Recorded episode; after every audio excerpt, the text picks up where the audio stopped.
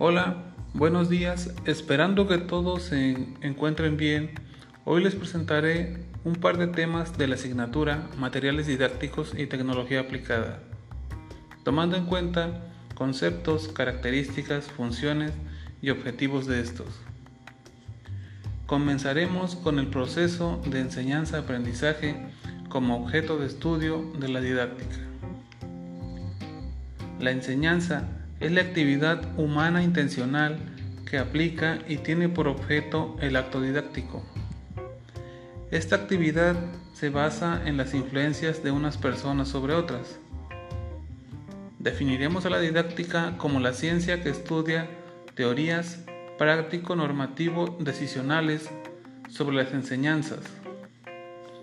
La didáctica se puede entender como pura teoría o ciencia aplicada y como teoría o ciencia básica de la instrucción, educación o formación. Se ocupa de los principios generales y normas para dirigir los procesos de enseñanza-aprendizaje hacia los objetivos educativos.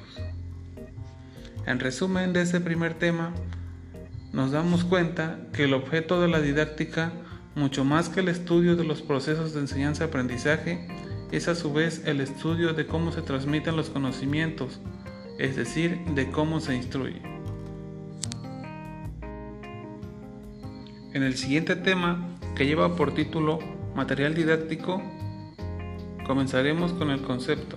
El material didáctico, o también denominados auxiliares didácticos o medios didácticos, pueden ser cualquier tipo de dispositivo diseñado y elaborado con la intención de facilitar un proceso de enseñanza-aprendizaje es decir, facilitar la enseñanza del profesorado y el aprendizaje del alumno. Los materiales didácticos son los elementos que emplean los docentes para facilitar y conducir el aprendizaje de los alumnos. Libros, cárteles, mapas, fotos, láminas, videos, software, modelos y analogías. Sus funciones, según se usan, pueden ser orientar, simular, guiar los aprendizajes, ejercitar habilidades, motivar, evaluar, comentar y formar al alumno. La clasificación de los materiales didácticos son los siguientes. Material permanente de trabajo, tales como el pizarrón, los marcadores, proyectores, cuadernos, entre otros. El material informativo pueden ser los mapas, libros, diccionarios, enciclopedias. El material ilustrativo audiovisual pueden ser los póster o los videos. Y el material experimental, aparatos y materiales variados. Y por último, el material tecnológico, todos los medios electrónicos, en este caso podrían ser las TICs.